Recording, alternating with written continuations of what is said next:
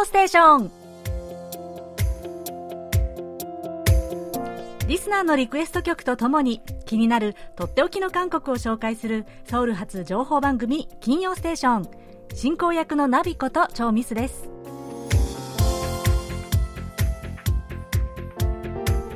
リスナーの皆さんこんにちは。あにわせよいやー今週のソウルまさに水浸し。大変でした。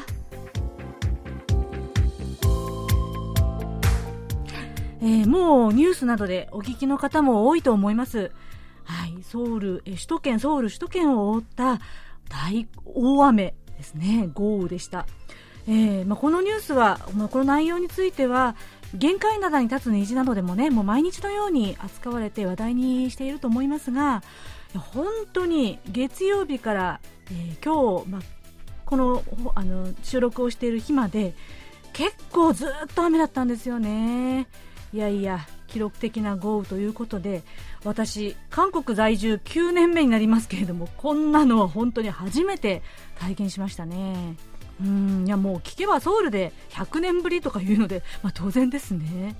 もう唖然としましたね。で、まあ、うちはソウルから少し離れたキョンギ道の南西部なので、まあ、私の家の近くではそんなに大きな被害はなかったんですけれどもそれでもまあ、一つ隣のブロックにある、川がかなり大きな川なんですけれども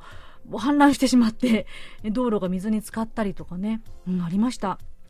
でこの今はソウル、えー、もう雨が止んでお日様が出てるんですけれどもこの停滞前線どんどん南下しているということでね今今日とかあもう明日とかチュンチョンドチョンラードの方が、まあ、ちょっと雨の心配。そしてまた来週もね雨マークがいっぱい出てるんですよ。なのでね、心配ですね。うん、とにかく、もうこの地下とか、あと1階もそうですね、商店街とかで、商品が全部泥水に浸ってしまってるというね、そういうのをこうニュースとかで映像を見てると、もうなんていうか、お店の方の気持ちとか、もう住民の方々の苦労とか考えるとね、本当に胸が痛いです。うん、これからこう浸水って本当にこの復給作業が一番大変だと思うので、まあ、なんとか早くね、この緊急支援とかがちゃんとスムーズになされて、早く復旧することを願ってます。ね、国としても本当この今後のこの洪水対策というか浸水対策をもうしっかり、今度こそしっかりやってほしいなと本当に思ってます。日本でも各地で豪雨があるということでね、皆さんくれぐれも気をつけてお過ごしくださいね。えそれでは今週の金曜ステーションこちらの曲でスタートします。最後までお楽しみください。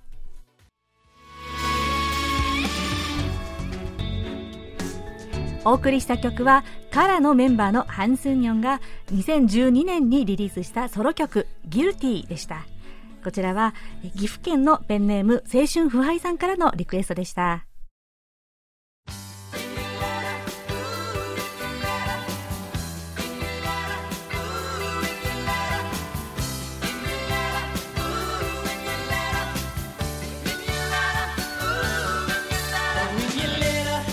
それではリスナーの皆さんから届いたお便りをご紹介します。まずは福岡県の松尾純一さんからです。ミスさん番組を聞きました。関温道ウォンジュに行かれたんですね。ミスさんの一人ウォンジュ。一人ゲストハウスですか。うん、ミスさんの私生活に何かよからぬことがあったのか少し心配とかもしましたがまあたまには気分転換もいいとは思います。もしミスさんが今元気がなくて落ち込んでいる最中でしたらこちらをこちらを聞いてぜひ元気を出してくださいね。2016年の限界などの番組でドクターシンさんに読んでもらったお便りの話です。実はミスさんと同じくウォンジュに私も行ってきましたよ。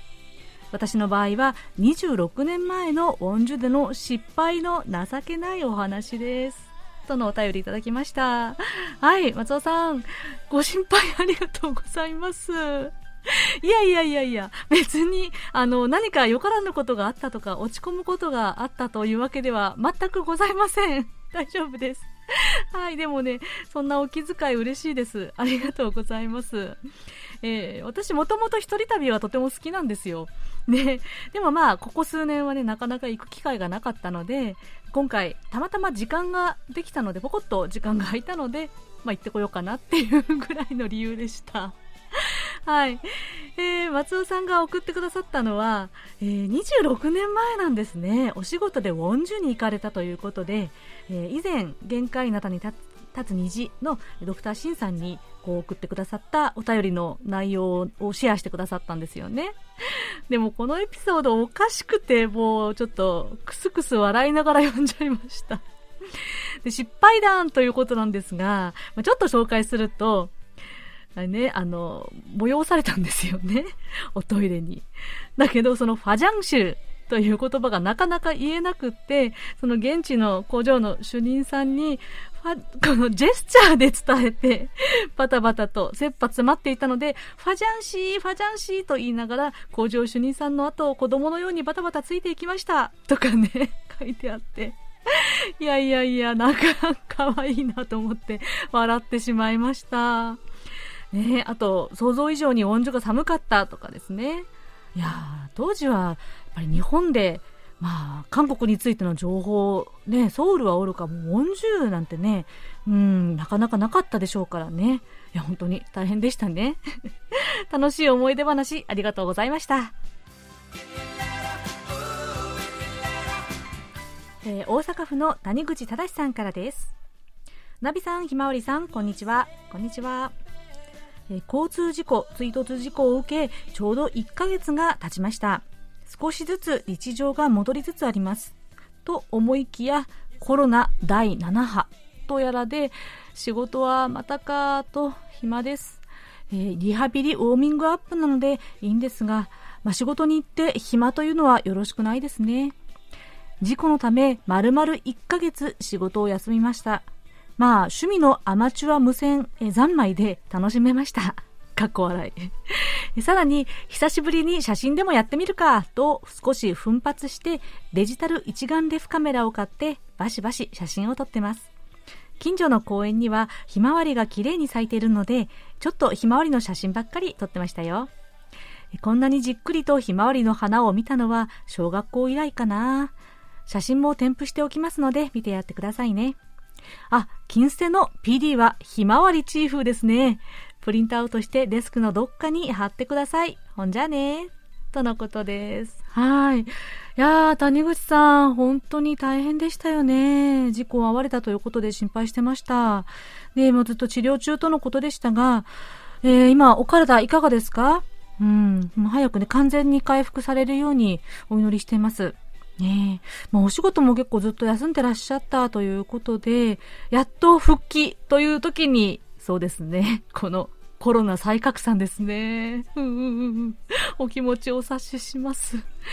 や、でも本当に何よりね、コロナにはかからないように十分気をつけてくださいね。そしてリハビリもしっかりされて、養生してください。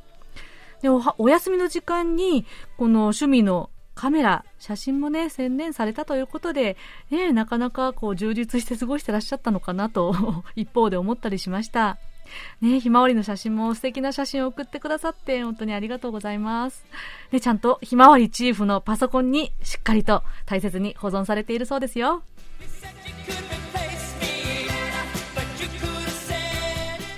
次は京都府の関正則さんからです。ナビさん、毎週欠かさず聞いています。ありがとうございます。えー、暑い毎日が続いています。夏ですが、お日様の向きが変わっていますし、空が秋の空です。秋が感じられるようになりましたが、日中は怖いほど30度を超す猛暑です。日本では推し活というのがあり、アイドルやアニメキャラクター、YouTuber など実在の人物を指す場合などで自分の一押しの人を言います。他にも建築物や鉄道なども推し活の対象になることがあり、推す対象の幅が広いことがわかります。ナビさんは推し活してますか？僕はあまり推し活はしてないです。とのお便りでした。はい。え、関さん、そうですか。もう、秋の空ですか。ね京都では。うん。でも、まだまだしばらく暑そうですね。いや、こちらは、まあもう冒頭でも申し上げた通り、ここのところの大雨でもうかなりしばらくの間夏空を全然見てないような気がしてました。でもこの雨、長雨、長い雨が終わったら、もう夏がもう終わっちゃうんじゃないかなっていうぐらいの勢いですね。肌寒いぐらいです。うん。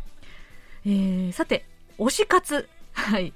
いわゆる推しっていうのはファンですよね。追っかけたり応援したりするという活動ですよね。うん。あの、関さんがご丁寧に、こう、解説サイトのリンクも貼って送ってくださったので、興味深く読みました。はい。ああ、でも建築物とか鉄道とかも推し活に入るんですね。うーん、そっかそっか知らなかった。まあ私はですね、もうここで しつこいぐらい言ってますけど、またかって感じかもしれませんが、まあ相変わらず BTS の推し活をしてますよ。はい。私本当に以前までは、これにハマってますとか、こう、アイドルは愚か、もう何かにこう夢中になるってものが全くない人だったんですよ。ですけど、こうして一度ハマってみると楽しいですね。いやー、これでなんで人々がこう推し活をするのかやっと分かったような気がします。ねえ、私、関さんは韓国ポップスを結構すごくよくたくさん知ってらっしゃるので、推しの韓国アーティストがいるのかなと思ってました。うん。でも、皆さんはどうでしょうかね皆さん、推しの人いますか？または推しのもの、推し活されてますか？ぜひ教えてくださいね。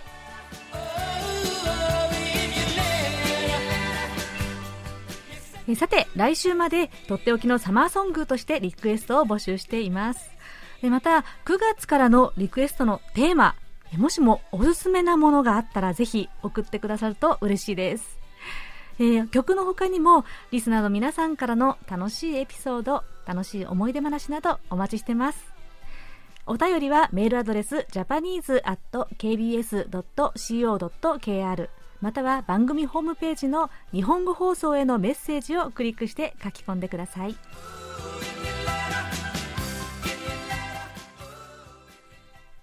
それではこちらのコーナー行きましょう。空耳ハングル。韓国語のフレーズや歌の歌詞が日本語に聞こえるという空耳ハングル空耳ミュージックのコーナーです。え今日は長野県の相馬秀樹さんからの空耳ミュージックです。相馬さんからのメッセージです。えチャンナラさんが思い詰めて話しかけています。ねえ、近藤と、チャンナラさん、どうしたんでしょうか？っていうか、近藤って誰？サムデイという曲の中です。というお便りでした。えー、相馬さん、いつもの、えー、チャンナラさんシリーズですね。いやこう思い詰めて、ねえ、近藤と話しかけているチャンナラさんということなんですが、えー、どんなフレーズでしょうか？早速聞いてみましょう。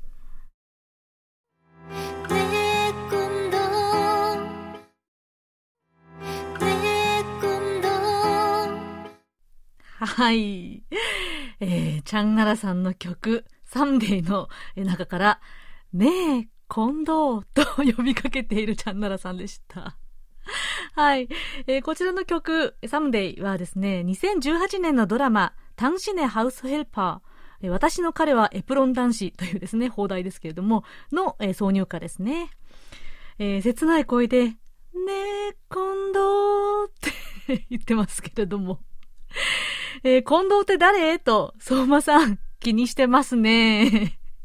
はい。えこの部分は、ねえ、近藤ではなくて、ねえ、くんどと言ってますね。ねえ、くんど。えー、くんどというのは、私の夢もという意味ですね。ねえ、くんど、私の夢も。で、ここの歌詞は、내 꿈도 멀어질까 두려운 긴 밤도 결국엔 햇빛으로 물들겠죠.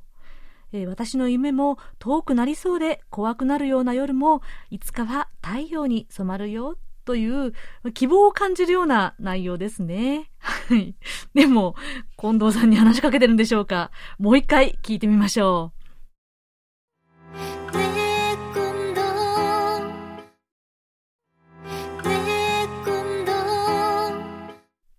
はい。まあね、もうこんな可愛らしい声で声かけられたら、近藤さんドキドキしちゃうかもしれませんよね。はい。で、相馬さん、こう、ご丁寧に歌詞カードに赤く表示をつけて、ここの部分ですよ、というふうにね、送ってくださいました。はい。で、ハングルは基本、一文字一音なので、一言ずつ追っていけばわかるのでいいですね。意味もわかればもっといいんですが、とのコメントもついていました。はい。本当にわざわざありがとうございました。ということで、今日は相馬秀樹さんからのご投稿で、チャンナラさんのサンデーより、ねえ、くんどう、ねえ、近藤でした。はい、相馬さんには、ささやかなプレゼントと私のサイン入りベリカードをお送りします。皆さん、ぜひ、カンドラや韓国の歌の中から面白い空耳見つけてみてくださいね。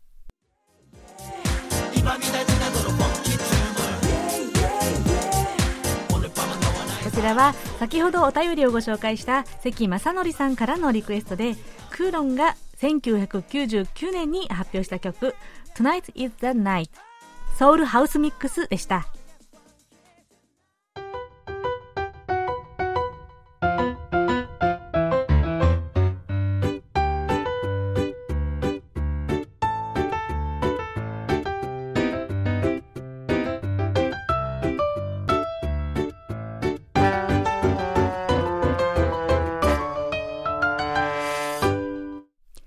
ソウル暮らしの音。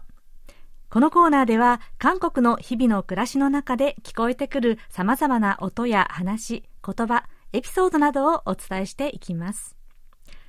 以前、リスナーのポンタルビスさんからこんなお便りをいただきました。先日、日本のテレビ番組で詩人の茨城のり子さんがとても親交のあった韓国の詩人、ホン・ユンスクさんに宛てた手紙が紹介されていました。内容は本ユンスクさんの詩を茨城のり子さんが翻訳するのにあたっての事細かい確認でした。お二人は素晴らしい韓日交流をされていたんだなぁと思いました。はい。で、これ、ポムタイビスさんがご覧になった番組と同じかはわかりませんが、去年の12月に NHK の特集で二人の間で交わされた手紙などが取り上げられていたようです。これがとっても胸に響く内容で、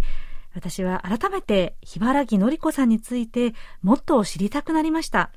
そこで今日は茨城のり子と韓国、そして詩人ホン・ユンスクとの交流についてご紹介します。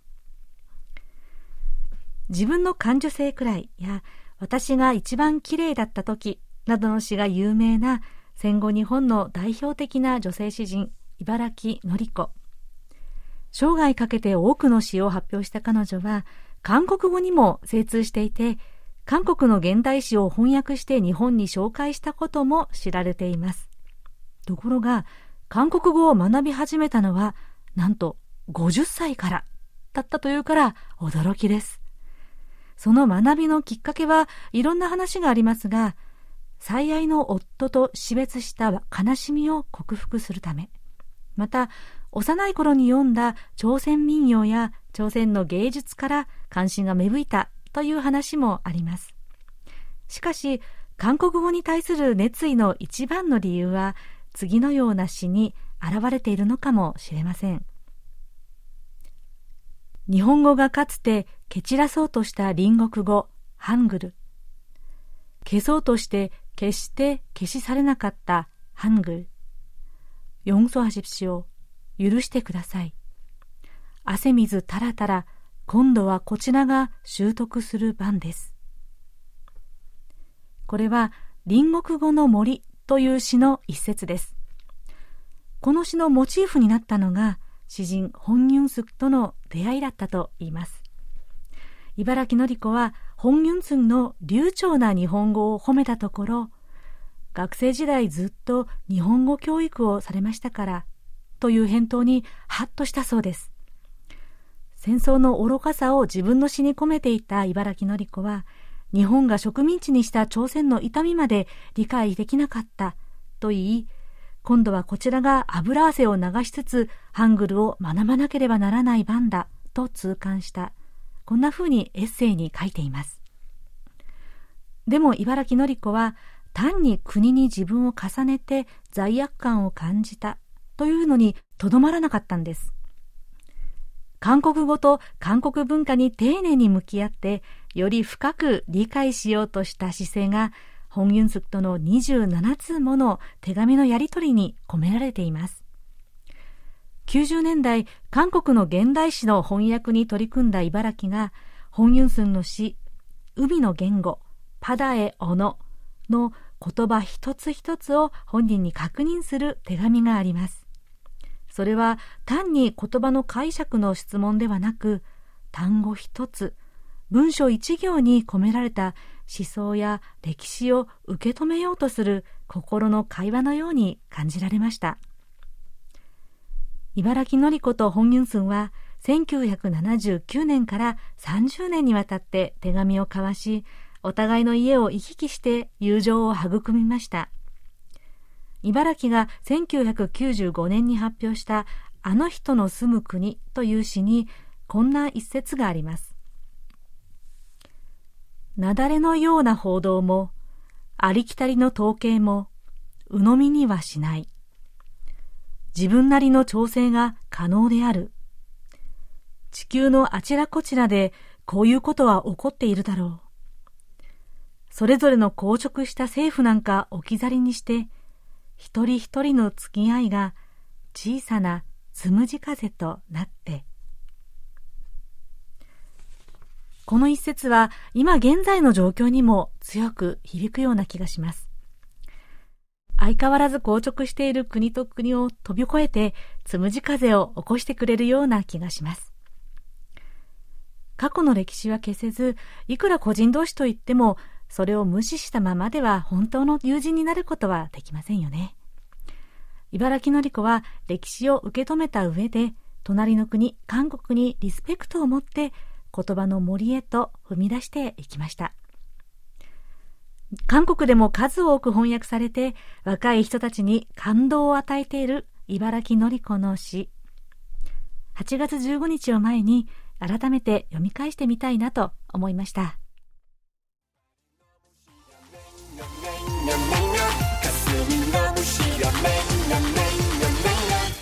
ちらは先ほどお便りをご紹介した松尾純一さんからのリクエストでミョンカードライブが歌った「냉면 冷麺」という曲でした。大人気のバラエティ番組「ムハントジョン」でタレントのパン・ミョンスそして少女時代のジェシカがデュエットでリリースした曲です。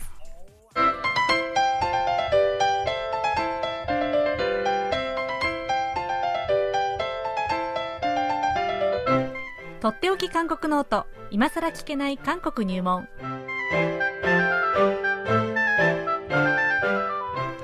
韓国に長らく滞在され現在福岡大学人文学部東アジア地域言語学科准教授の尾形義弘さんが韓国社会のどんな疑問にもお答えします。はい尾形先生こんにちは。こんにちは。はい。今週もよろしくお願いします。はいよろしくお願いします。はいえー、では早速ご質問です、えー、はい、ラジオネーム双葉俊明さんからのご質問です、えー、赤十字社の献血ルームに行って献血を協力してきました。日本では昔は献血をすると図書券などがもらえましたが金券目的に不正に献血を繰り返す売血行為が問題となりその後、えー、ジュースやお菓子洗剤など現金化できないものと交換になりました。日本は少子高齢化によって健康な血液が不足しています。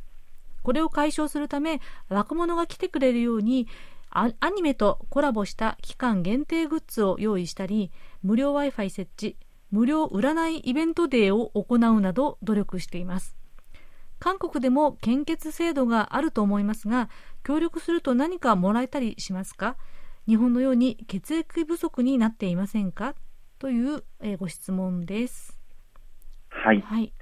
日本の場合はですね90年代までこう売血というのが、うん、あの認められていたようなので、うん、まあ、そういったところで多分いろいろ問題があったのかなと思うんですね。えー、ただ韓国もやっぱりその血液不足というのはあって、特にコロナの中で献血に行く人が減ったというのでですね、結構血液不足なんかが言われたり、うんうん、えー、しました。で、えー、韓国の献血の歴史を見るとですね、はい、始まりはあの韓国戦争。1950年から、えー、53年に起きたですね、えー、南北の朝鮮戦争、日本で言われる朝鮮戦争になりますけれども、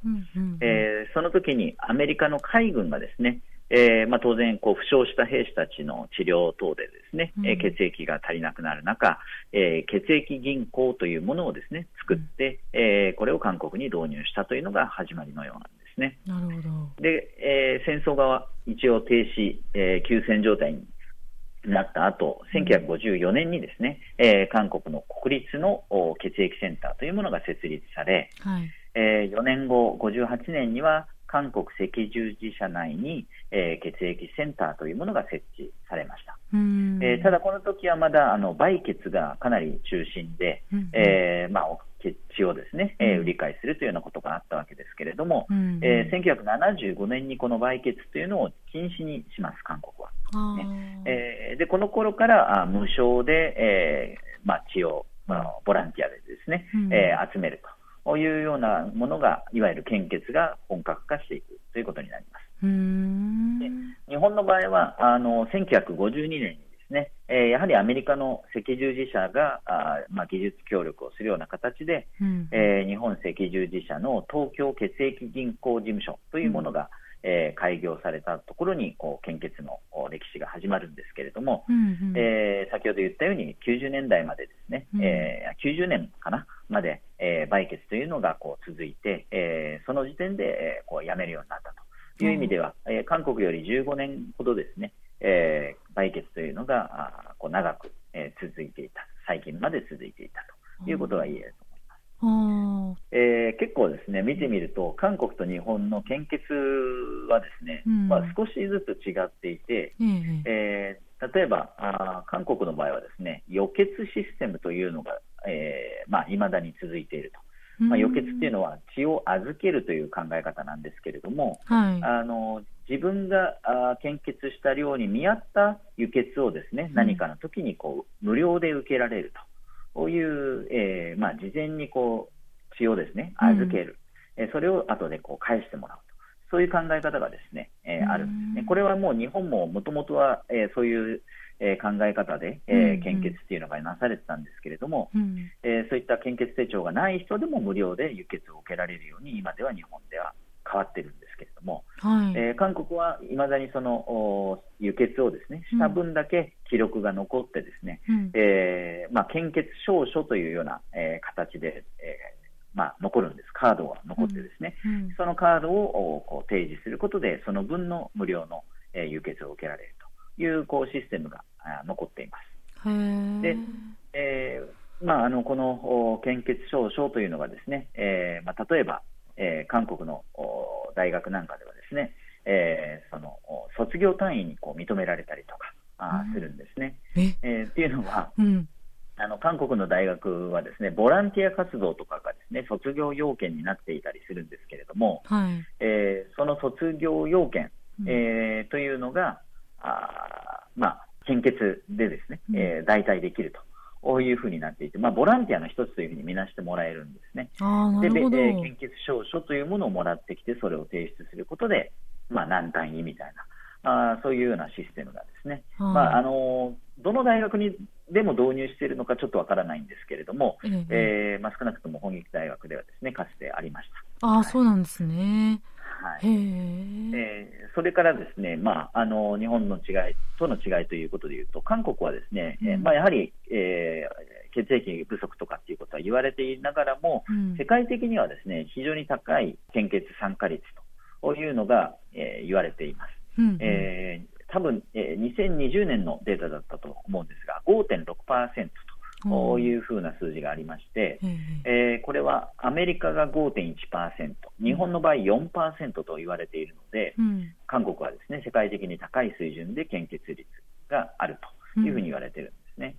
うん、えー、でこれは韓国の若者、特に男性にこう頼っている部分がありまして、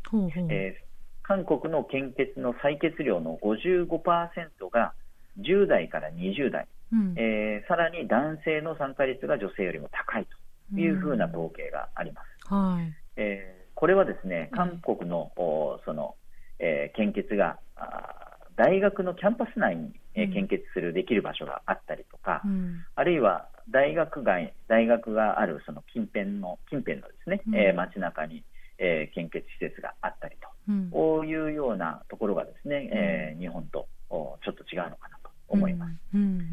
でさらにですね、軍人の集団献血というのがですね、えー、ありまして、えー、軍人さんですよね、えー、兵役で、えー、軍に行った若者たちがですね、うん、えー、部隊でごっそりですね献血に行くとか、まあ、いいことをするということですけれども、まあ、そういうような形でですね、えー、献血がなされたりというような形で、えー、結果的にそのやはり10代、20代、しかも男性が多くなっていると。いうことがあるようなんですね。そこでその参加率が高くなるというのが出るわけですね。そうですね。集団でやはり、えー、まあ献血をすると、こういうようなことがあるからだと思います。うん、なるほどですね。はい。ただこれはあのえーまあ、日本と同じように少子高齢化が進んでいますので、韓国、うん、えー、その若者がね、えー、だんだん減っていくということは、人口減少によって、えー、その献血する人が減ってくると、うん、やはり血液不足が懸念されるというところはあるみたいですね。うん。でちなみに日本の場合はですね30代以上の献血が7割ぐらいというふうに言われていて、非常に、えー、こう対照的だなというのがえー、分かります。うん。そうですね、うんうん。えーまあ、その若者が多いということで、うんえー、学生が夏休みとか冬休みに入る6月から8月とか、うん、12月から2月と。こういった時期によってもですね、うん、あの供給不足というのが、えー、あるようなんですね。まあ、そういったところを、えーまあ、若者に本当に頼っているというのが分かります。そうなんですね。ちなみに大田先生は韓国で献血の体験はありますか、はい、えしたことありますね。はい、やっぱり大学で？ですね、いや、えっ、ー、と、外でやりましたけれども、うん、えーホニョレチっていう献血の家っていうあの施設があり、うん、あるんですよね、それがまあ献血所なんですけれども、うんはい、でそこにでですね、あのまあ、事前に登録をして、うん、えー、大体インターネットでえー、ホームページとかでですね、うん、問診票とかも全部できるんですね。でそれで、あのまあ、尋ねればですね、すぐにこうやってくれると、こういうのがあります。まあ、ですから、日本も若者、日本もですね、若者をこう、えー、ターゲットに無料 Wi-Fi とかって、まあ、無料 Wi-Fi はちょっと覚えてないですけど、まあ、当たり前に多分、えー、100%あると思います。えー、それから、その、ABO フレンズっていうですね、こう、なんですかね、システムというかサービスがありまして、うん、これ定期的に、あの、献血をするという、えー、人は、えー、登録をしておくとですね、うん、えー、そろそろ献血の周期ですよっていうことが、えー、文字メッセージとかでですね、えー、携帯に送られてきて、あ、じゃあ行かなきゃというふうな形で行けるようになっている、えー、そういう登録制度もあるんですね。で、えー、この ABO フレンズに登録をしておくと、うん、えー、そのいろいろなサービスが受けられたり、年に1回ですね、特別な血液検査の結果を教えてもらえるとか、うん、えー、そういうサービスも含まれているそうなんですね。あとは、まあ、やはりこうイベントとかのですね招待とかが月に1回ですね、案内を受けたりとかすることができるというふうにこう宣伝されたりしています。け献血のイベントですか？あの献血のイベントとは限らないと思います。あなるほど、はい、なんか提携している文化イベントだと思う。んですけれども、はい。まあ、だから日本でね、アニメとコラボをしたりとか、そういうのと同じようなことなのかなという気がするんですけれども、はあはあ、はい。まあ、そういった形でいろいろな、えー、こう努力はしているのが伺いました。はあ、はい、なるほどですね。はい。まあ、確かに日本とは変わらず、やっぱり若い人というのがね、やっぱりどうしてもこう供給者になりがちなので、はい、うん、年齢が上がってくるとですね病気が増えたり、うん、あのあの飲んでる薬が増えてきたりするので、はい、あのまあ、やっぱり献血をしに行くとですね、うん、不適当ということになってしまう可能性が高いようなんですね。うんうんうん、まあ、ですからそういう意味でも例えば女性の場合は生理痛だとかで、うん、薬を飲んでるとか、まあ、そういったことでその実際に献血がに行って、えー、あの献血ができなかったという人の率もですね女性の方が高くて男性の方があの、まあ、難なく、えー、血を取ってもらえるというようなことも多いようなんですね。まあ、だからやっぱり若い男性が、えー、積極的に献血をするというのは、多分効率がいいんじゃないかと思います。うん、なるほど。はい。ということで、えー、双葉さんからのご質問で、韓国の献血制度ということでしたが、まあ、様々な、まあ、こう、システムだったりとか、それから、まあ、軍人や大学など、えー、まあ、参加しやすい環境があるという話を伺いました。はい、ありがとうございました。はい、じゃあ、尾形先生、来週はいかがでしょうか？はい、えー、来週も引き続き、今更聞けない韓国入門ということで、はい、えー、来週はですね、はい、えー、スタジオに直接伺って収録、えー、録音ができればなと、えー、思っております。おなんと、はい、久々に韓国にいらっしゃる予定と、いうことです、ね、無事に、えー、はい、行ければですね、ぜひ、えー、現場から お伝えしたいと思います。なるほど。はい。じゃあもう本当に気くれぐれも気をつけてお待ちしてますので、はい、ぜひぜひお越しくださいね、はい。はい。よろしくお願いします。はい。ありがとうございました。ということで、とっておき韓国ノート、今更聞けない韓国入門宛てに皆さんどうぞお気軽にご質問をお寄せください。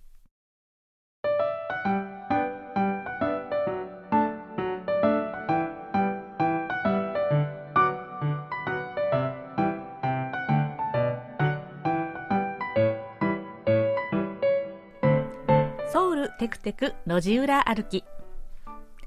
今回歩いてみたのはマポグサスドンの路地裏です。地下鉄6号線のサンス駅は尾形先生が勤めてらしたあの本育大学の最寄り駅で若者の街本出と隣接してます。もう賑やかすぎるぐらいの本出エリアに比べてやや落ち着いた雰囲気のサンス駅周辺はセンスのいい小さなお店が集まっていて人気の街です。山水駅を出て南の方に下っていく大通りワウ山路をしばらく下っていくと右の方に曲がる路地があります。こちらがワウ山路三ギここ駅から少し離れた何の変哲もない路地なんですが隠れた名店が点々と並ぶグルメ通りなんです。まず目を引かれるのが串村と箱という日本風居酒屋が2軒あるんです。で、私が立ち寄った串村というお店では、かなり本気の焼き鳥を楽しめました。とっても美味しかったですよ。そこから路地をテクテク歩いて下っていくと、可愛いカフェとかお食事処が並んでるんです。チェジュ島の名物料理が食べられるタンラ食堂とか、真っ赤な壁が目印のスパニッシュバーとか、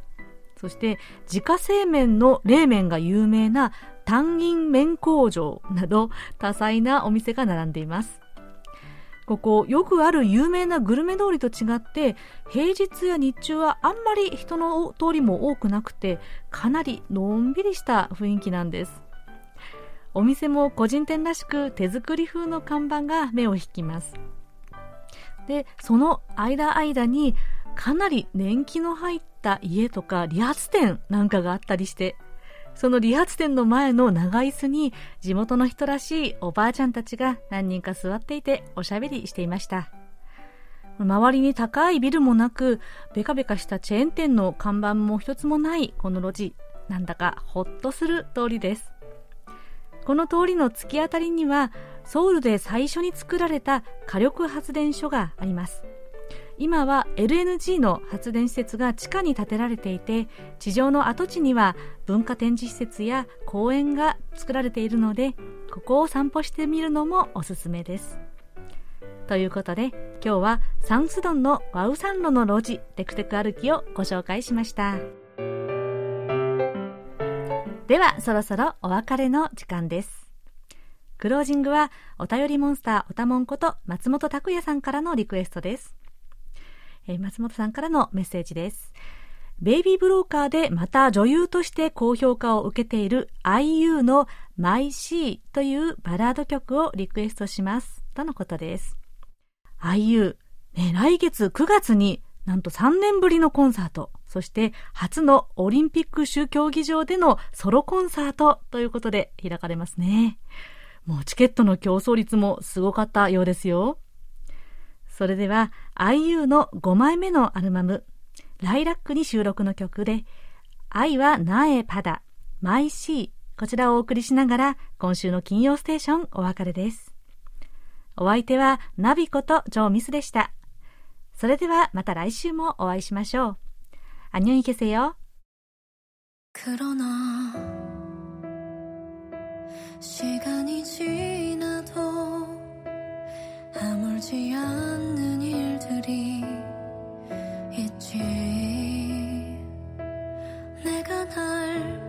온전히 사랑하지 못해서